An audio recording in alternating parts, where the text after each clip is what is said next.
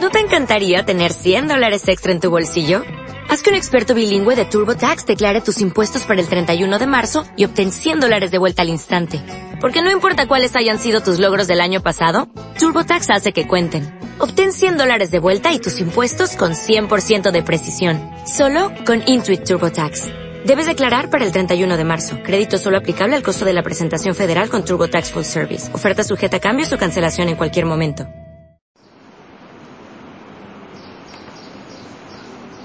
Muy bien. Ya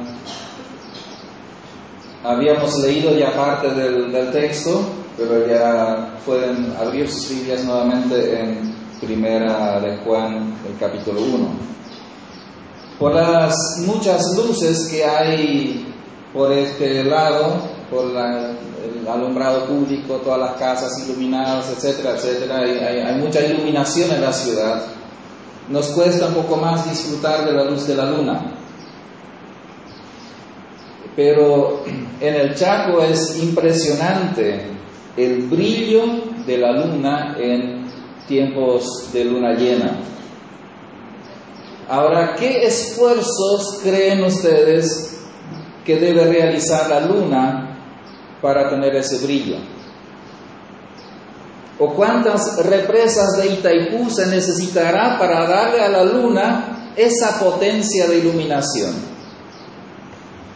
¿Sabían que en cierto sentido nosotros los cristianos, los hijos de Dios, nos parecemos a la luna? En cierto sentido, vamos hablar hoy de esto. Debemos tener un brillo parecido al de la luna. ¿Cómo puede ser esto? ¿Cómo, cómo podemos lograrlo? ¿Qué debemos hacer de extraordinario para poder lograr esto? Bueno, nuestro texto de hoy nos enseñará acerca de esto. Entramos hoy en las cartas de Juan. Estas cartas, esos escritos son atribuidos al apóstol Juan, que también escribió el Evangelio y también el Apocalipsis. Así que tenemos en el Nuevo Testamento cinco libros que escribió el apóstol Juan. Más que cartas, son en realidad tratados teológicos. Este primer escrito, por ejemplo, ya enseguida lo vamos a ver, no tiene ningún saludo, no tiene la presentación del autor, no, tiene presentación de los destinatarios, como era siempre la fórmula tradicional de las cartas en aquel entonces. Más bien él desarrolla conceptos profundos acerca de la persona e identidad de Cristo. Cristo es el centro de estas cartas de Juan. Las iglesias del primer siglo fueron asediadas constantemente por falsos maestros. Varias de las cartas del Nuevo Testamento hacen referencia a estos falsos maestros, los falsos profetas, eh, personas que querían engañar a, a, la gente, a veces a propósito, a veces de buenas intenciones, con buenas intenciones a lo mejor, pero enseñaban algo equivocado.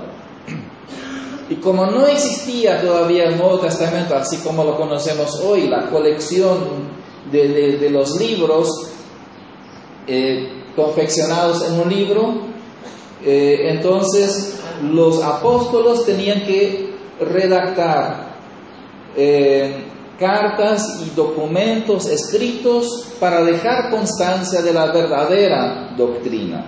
Y este es el caso también de esta primera carta de Juan. Entonces vamos a leer el primer capítulo.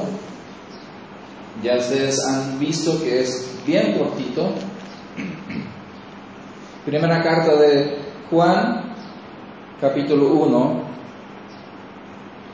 Lo que era desde el principio, lo que hemos oído, lo que hemos visto con nuestros ojos, lo que hemos contemplado y palpar nuestras manos referente al verbo de vida, la vida que se ha manifestado y que nosotros hemos visto y de la que damos testimonio, es la que nosotros les anunciamos a ustedes.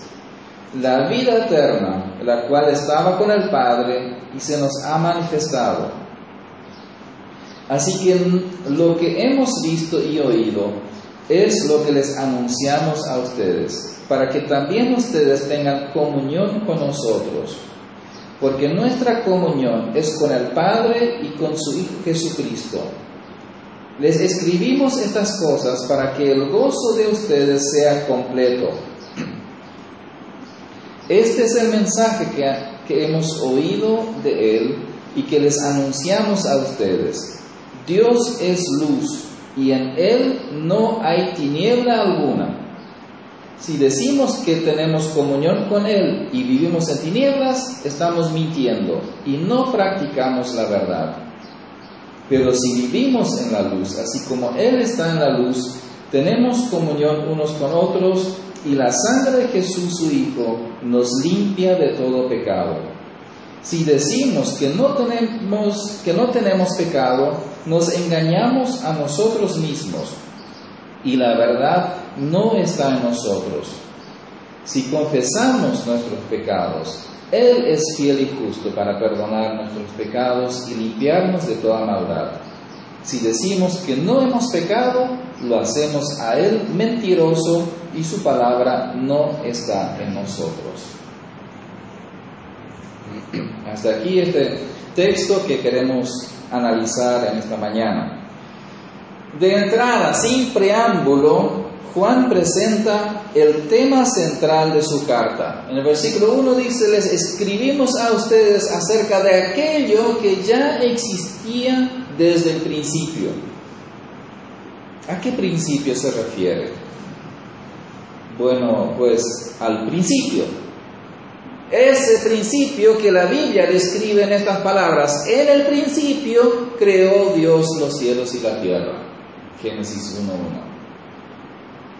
De lo que Juan escribirá en esta carta, existe ya desde aquel principio de Génesis, o como lo describe la traducción en lenguaje actual, lo que ya existía desde antes que Dios creara el mundo. Cuando leemos este inicio de la carta de Juan, inmediatamente pensamos en un inicio muy parecido a su otro libro, el Evangelio de Juan. Ahí dice en Juan 1.1, en el Evangelio de Juan, en el principio ya existía la palabra, la palabra estaba con Dios y Dios mismo era la palabra. Este ser que existe desde antes del principio será el tema central de esta primera carta de Juan. En su Evangelio, Juan lo llama verbo o palabra. Aquí en, su carta, lo que hemos leído, Juan lo llama verbo de vida, o otra traducción dice la palabra que da vida, o palabra de vida. Eh, combina la palabra, el nombre de este ser con la vida. Y es exactamente lo mismo también que hace en su Evangelio. En, el, Juan 1.3 dice que el verbo o esa palabra le dio vida y existencia a todo lo que existe. Ahí él dice, todas las cosas fueron hechas por medio de la palabra y sin ella no se hizo nada de lo que existe. Es más, en el versículo 2 aquí de esta carta, él describe incluso como la vida eterna, la cual estaba con el Padre y se nos ha manifestado. Entonces podemos ver claramente que Él se refiere a Jesús Salvador, dador de vida eterna a todos los que creen en Él. Acerca de este personaje, Él va a escribir esta carta. Pero Juan se apresura en aclarar que no es un concepto filosófico, teórico, sino que es experiencia vivida que lo lleva a describir a Jesús como lo va a hacer. El versículo 1 dice lo que hemos oído, lo que hemos visto con nuestros ojos, lo que hemos contemplado y palpado nuestras manos. Es decir, nadie le podrá discutir y objetar, porque Él es testigo vivencial de todo.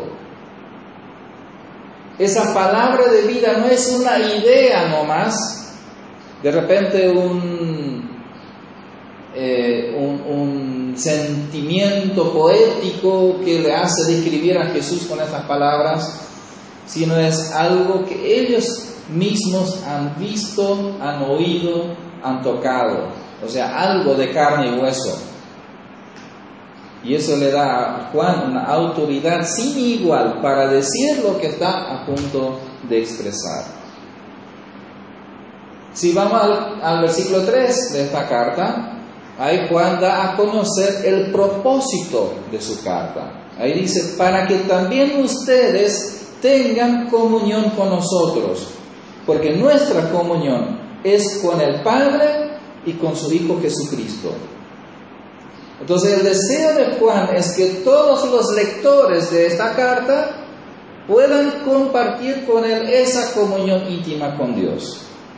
O sea, su propósito es evangelístico. Él quiere describir a Cristo de tal forma que todos los que lean su escrito sean atrapados, atraídos hacia Cristo. Y ese fue su, el mismo propósito también que él tuvo con su evangelio. En Juan 20, él dice, se han escrito todos los hechos de Jesús para que ustedes crean que Jesús es el Mesías, el Hijo de Dios, y para que creyendo tengan vida por medio de él. Entonces todo lo que hace Juan tiene ese objetivo de llevar a la gente hacia Cristo. Y si ese objetivo se cumple. Juan dice en el versículo 4 que ahí su alegría estaría completa. En algunas versiones, aquí por ejemplo Reina Valera eh, contemporánea dice, para que el gozo de ustedes sea completo. Hay varias otras versiones, dice, para que mi gozo sea completo. No, no importa, si alguien llega a Cristo, tanto esa persona como el que lo observa, se llena de gozo. Si yo escucho eh, cómo personas han experimentado al Señor, eh, me, invade una alegría impresionante por, por, su, hasta me emociono por su experiencia de esa persona. Entonces siempre hay alegría por todos lados cuando una persona encuentra el camino al Señor. Con este preámbulo, Juan entra ya en su mensaje central. Primero él declara algo acerca de Dios en el versículo 5, pero esto no es fruto de su propia iluminación, sino él repite nada más la enseñanza que él había recibido de parte de Jesús, que Dios es luz y que en él no hay ninguna oscuridad. Juan usa aquí un contraste entre la luz y la oscuridad o las tinieblas. La luz es símbolo de santidad, de verdad, de vida, de perfección. Y la oscuridad es símbolo de pecado, de mentira, de muerte. Con esta imagen Juan describe la santidad absoluta de Dios sin la menor imperfección. Dios es luz, solamente luz, no hay ninguna tiniebla en él, dice él. Es imposible que Dios cometa ni el más mínimo error. Él es luz, Él es la fuente de luz. Nosotros simplemente reflejamos su luz. No tenemos brillo propio, como tampoco lo tiene la luna. Si estamos en íntima comunión con Dios, nuestro ser reflejará la luz de Dios. Quizás no brillará nuestro rostro en un resplandor especial como sucedió con Moisés cuando él bajó del monte Sinaí con con las tablas del, del, pacto, habiendo estado, habiendo visto con sus propios ojos la gloria de Dios, quizás no nos va a pasar algo parecido, pero sí se podrá decir lo que tuvieron que admitir los perseguidores de los primeros discípulos. Dice en Hechos capítulo 4, reconocieron que habían estado con Jesús. Se les notaba. Por eso Pablo nos llama hijos de luz. Aquí Juan dice que Dios es luz y nosotros somos sus hijos, somos hijos de luz es un término que utiliza Pablo en 1 Tesalonicenses. Él dice, ustedes hermanos no viven en tinieblas, sino que todos ustedes son hijos de la luz e hijos del día. No somos de la noche ni de la oscuridad. Somos hijos de esa santidad, de esa pureza, verdad, no hijos del pecado, hijos de la condenación, de la muerte. Y como esos hijos de Dios, esos hijos de la luz, hijos del que es la luz, es nuestro deber reflejar esa luz de Dios. Pero si nos descuidamos, podemos llegar a opacar esa luz. Es cuando permitimos que la oscuridad, el pecado, la mentira, la muerte invada nuestra vida en vez de iluminar nuestro entorno con la luz divina que da esperanza, que da vida eterna, seremos parte de las tinieblas que dominan las mentes y corazones de la gente a nuestro alrededor. Y eso es grave. Pero como hijos de Dios, nuestra identidad no son las tinieblas.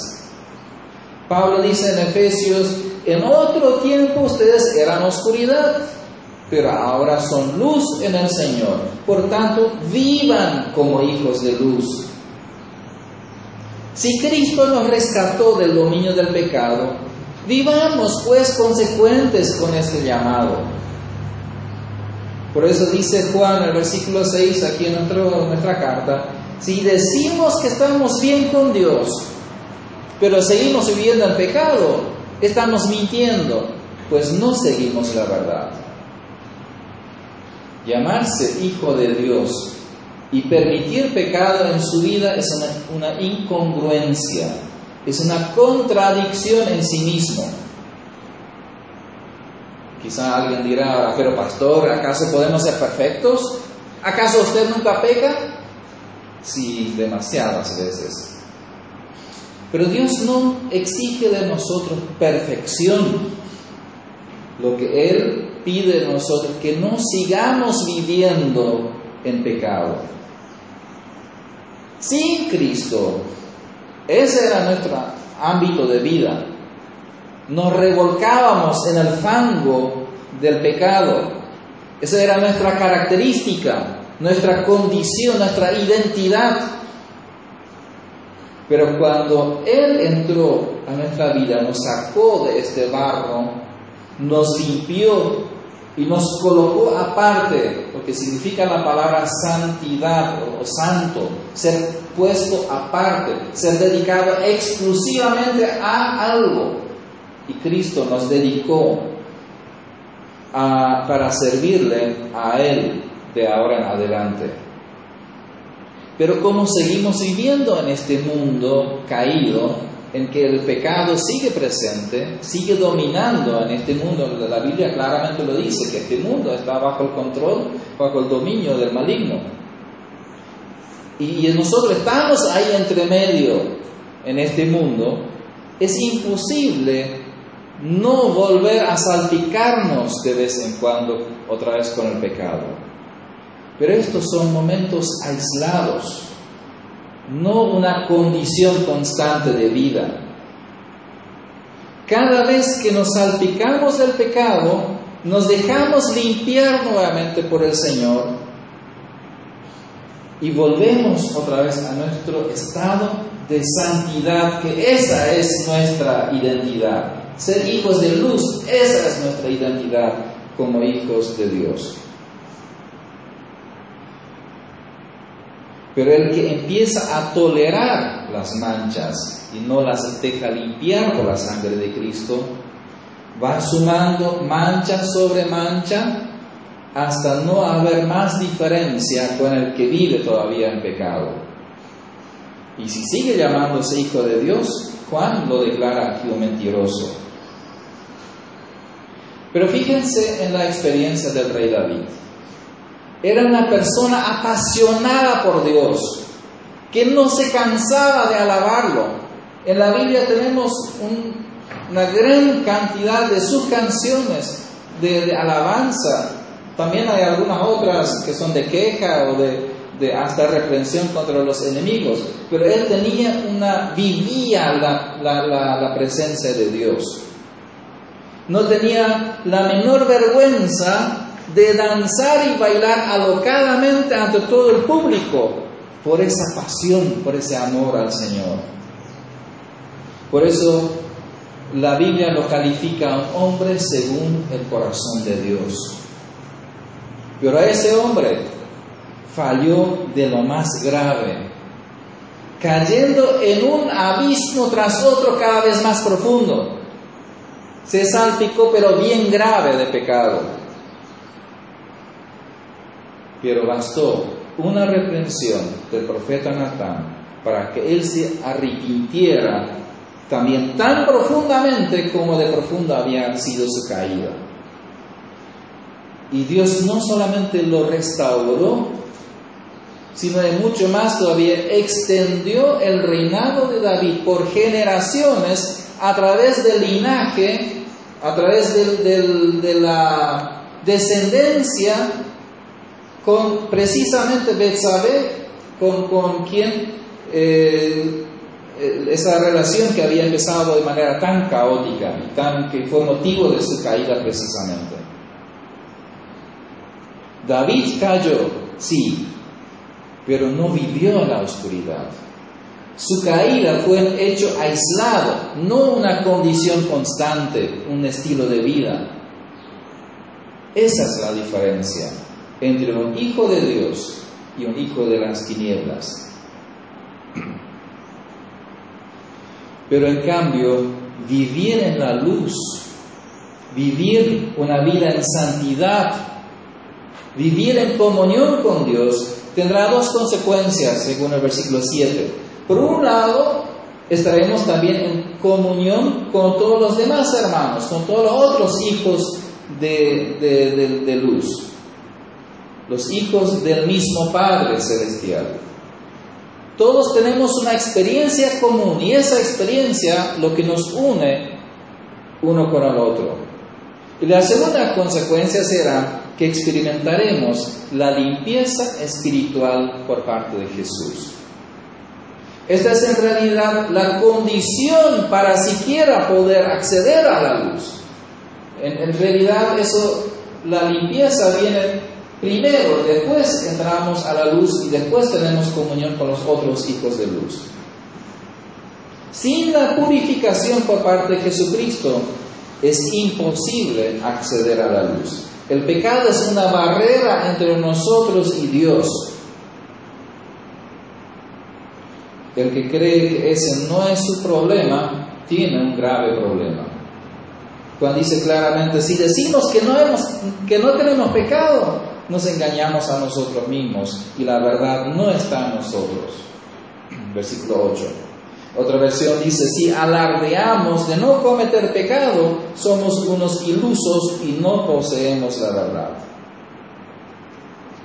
Ya el apóstol Pablo había declarado sin dejar lugar a dudas en su carta a los romanos, no hay ni uno solo que sea justo. Todos han pecado y están lejos de la presencia gloriosa de Dios. Esto es lo que ha declarado Dios. Ahora, si nosotros le contradecimos, es su palabra contra la nuestra. Por eso dice Juan, si decimos que no hemos pecado, lo hacemos pasar por mentiroso a Dios, porque Él dijo que sí hemos pecado. Ya sabemos que lo que Dios determina es la verdad, diga al hombre lo que diga. Así que nos guste o no, Todos somos pecadores sin remedio. ¿Deprimente? Si la carta terminara aquí, sí que lo sería. Pero por la gracia y misericordia de Dios, Juan agrega todavía la bendita esperanza del versículo 9. Pero, y ahí viene la diferencia, el gran cambio. Si confesamos nuestros pecados a Dios, Él es fiel y justo para perdonarnos nuestros pecados y limpiarnos de toda maldad. Aleluya. La justicia de Dios, porque dice que Dios es justo, la justicia de Dios exige eh, castigo del pecado. Pero Cristo asumió ese castigo en nuestro lugar, como recién lo hemos celebrado en la Santa Cena. Y ahora, como Dios es fiel también, su fidelidad reconoce que su justicia ya ha sido cubierta, ya, ya se cumplió ya la exigencia de castigo. Cristo lo, hizo. Entonces, su fidelidad hace que Él nos perdone si nosotros confesamos nuestros pecados y aceptamos la muerte sustitutiva de Cristo. Suena demasiado sencillo, ¿no? Simplemente confesar nuestros pecados y ya está. Sí, para nosotros es sencillo, porque Cristo ya ligó terriblemente nuestro lugar. Para Él no fue para nada sencillo. Pero gloria a Dios que tenemos ahora esta posibilidad de restablecer nuestra comunión con Él y llegar a ser hijos de luz. El ser hijos de luz no es un privilegio que hemos alcanzado con un premio, tampoco es un fin en sí mismo. El ser hijos de luz conlleva automáticamente una responsabilidad, dejar brillar esa luz. Es algo automático porque es imposible que no se note una luz que está brillando en la oscuridad, aunque sea un fosforito nada más. Pero si está plenamente oscuro, todo el ambiente, toda la pieza es iluminada por un pequeño fósforo. Es imposible. Simplemente tiene que brillar, nada más. Si somos hijos de Dios somos hijos de luz, no necesitamos hacer ningún esfuerzo sobrenatural adicional para intentar hacer luz. La luna no hace el más mínimo esfuerzo, simplemente está ahí. Y por estar ahí expuesto al, al sol es por, porque puede reflejar la luz del sol.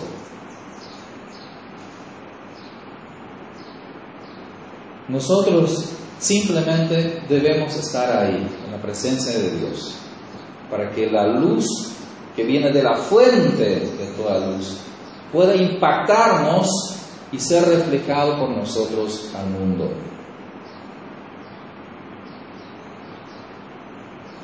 Lo que tenemos que cuidar es nuestra comunión con el Señor, nuestra obediencia al Señor y que el pecado no opaque nuestra luz. Tenemos que cuidar de permanecer en la luz de Cristo, en la luz de Dios, no ir a las tinieblas. Si estamos ahí, automáticamente vamos a brillar a nuestro alrededor. ¿Se nota que eres hijo de luz? ¿Qué tal tu brillo? Oremos. Padre, gracias infinitamente te damos por la posibilidad que tú has creado para que nosotros podamos volver a la comunión contigo, de poder ser libre de condenación, libre de pecado y ser hijos tuyos. Gracias Señor por habernos aceptado en tu familia y que ahora podemos, junto con muchos otros hijos tuyos, celebrar, gozarnos y vivir en tu presencia. Concédenos, Señor, tu gracia de siempre permanecer en la luz. Y si la oscuridad extiende sus tentáculos hacia nosotros, nos quiere arrastrar otra vez hacia sus dominios, oh Dios, que tú no lo permitas. Que tú vez tras vez, como si fuera la primera vez, nos salves otra vez de del dominio del pecado, de la oscuridad. Queremos ser hijos de luz, pero admitimos que muchas veces nos cuesta mucho, que es muy difícil. Por eso, oh Dios, rogamos por tu misericordia, por tu ayuda, la llenura de tu Espíritu Santo, para poder hacerle frente a las intenciones de la oscuridad, de controlarnos, de dominarnos y ser más bien un ejemplo, una luz que ilumina la desesperación de la gente a nuestro alrededor. Gracias Señor que tú nos has llamado a esto, que tú nos sostienes también en medio del cumplimiento de esa tarea. Te alabamos, te bendecimos en el nombre de Jesús. Amén.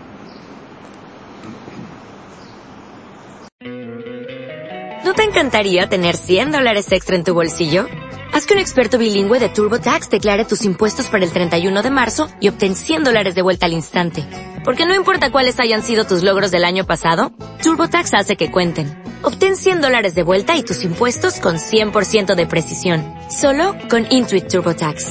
Debes declarar para el 31 de marzo. Crédito solo aplicable al costo de la presentación federal con TurboTax Full Service. Oferta sujeta a cambios o cancelación en cualquier momento.